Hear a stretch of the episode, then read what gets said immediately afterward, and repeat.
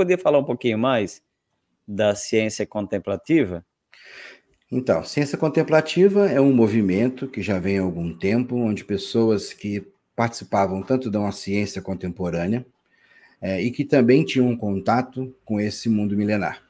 É, então, eles começaram a observar que havia uma, uma, uma correlação entre aquilo que eles olhavam dentro de um ambiente é, controlado e aquilo que foi dito num ambiente completamente empírico, né? Uhum. A, a, ponto de conhecer a meditação é chamada ciência em primeira pessoa, é uma investigação uhum. em primeira pessoa, né? Quando a gente vê a gente as pesquisas que são feitas com a ciência contemplativa com monges budistas, monges que têm 45, 50 mil horas de meditação. Né? Então, e vão entrar numa ressonância magnética funcional, ou seja, aquilo é uma ciência, aquela pessoa tem um processo muito grande disso uhum. aí. Né? Então, o que, que ela fez? Ela conseguiu fazer não só é, uma tradução, né, vamos dizer assim, é, para um, um tempo contemporâneo, mas conseguiu também gerar insumo para que a gente, a partir dessa ciência, pudesse gerar outros benefícios para nós. Então, é muito boa. E ela, então, é, abriu o leque, né, como a neurociência, quando chegou, abriu o leque, né? Todo mundo pegou a neurociência, a educação pegou a neurociência, uhum. a religião pegou a neurociência, a psicologia pegou a neurociência, porque ela é um ambiente livre, assim, onde, olha, como que a gente pode olhar isso sob o ponto de vista desse motor primário que é cérebro-mente, né? Como é que a gente pode olhar para isso? Então, esse é o papel da ciência contemplativa. E, e, é um papel fundamental, né? Então, assim, eu digo que o nosso trabalho hoje é um trabalho de ciência contemplativa. A ciência contemplativa uhum. contém a meditação, né? Contém a meditação e contém outras visões de mente milenares também. Né? Então, uhum. isso ficou uhum. muito mais fácil. As pessoas, a gente pode hoje explicar muito mais fácil isso. Então, esse seria o cenário que a ciência contemplativa. E também é, é de perceber uma grande dificuldade, como fazer uma pesquisa sobre alguém que senta. Como que a gente acessa aquela mente ali? Quando a gente olha isso sobre uma ressonância magnética funcional, ainda não é a resposta. Ali nós estamos vendo efeito. Tem um neurocientista chamado Ramachandran que ele faz uma explicação assim.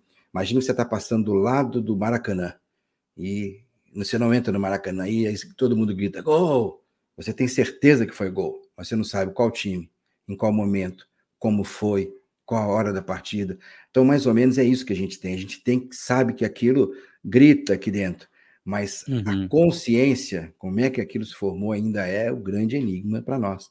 Né? Então, ela uhum. também está olhando de como que a gente pode chegar a acessar essa coisa empírica, essa coisa em primeira pessoa, e ser vista de uma maneira mais ampla. Então, é um grande passo que a gente está dando, tá? um grande passo uhum. que a gente está uhum. dando em relação à mente.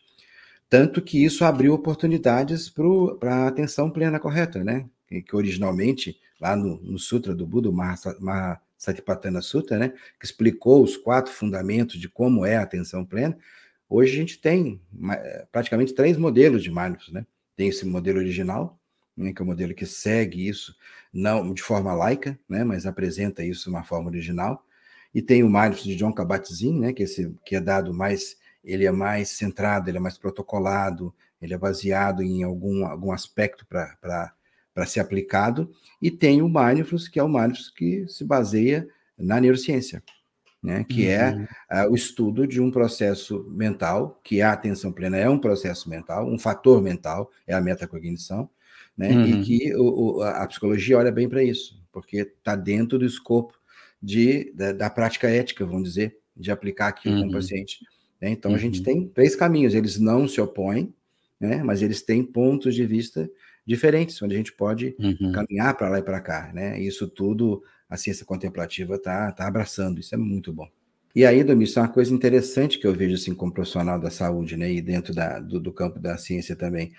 Ah, agora que a ciência também está sendo uma coisa popular. É, é verdade. É, uma coisa meio de uma casta, assim.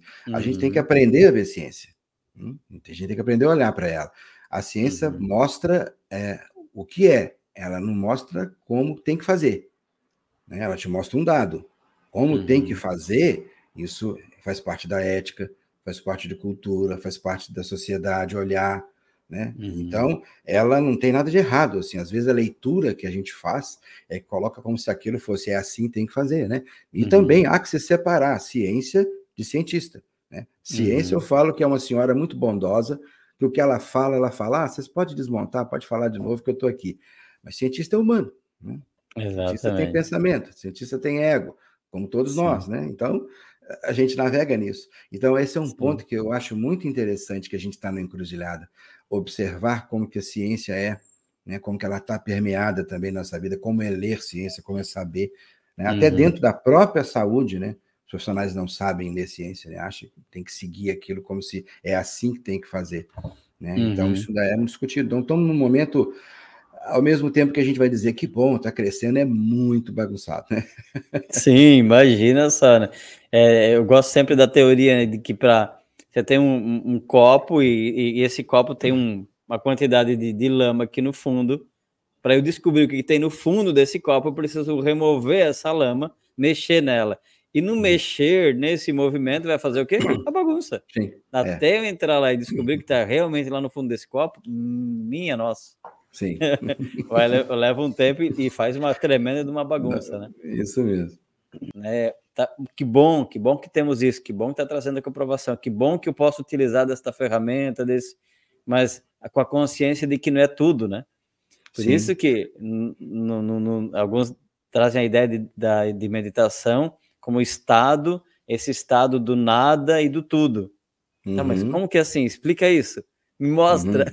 Me mostra uhum. que está dentro do Maracanã, então. Como Sim. que mostrar se eu não entrei nele, né? Pois é. E aí a gente, como tem muita ferramenta, também se confunde. A gente busca a física quântica para explicar isso e vai, né? E fica um, a gente tem um, hoje milhões de cientistas não cientistas, né? Juntando coisas e, e, fazendo uma coxa de retalhos para tentar explicar alguma coisa. Então, é. aí, aí, eu vejo a meditação assim, tudo bem, temos essa ferramenta, então a gente recua e olha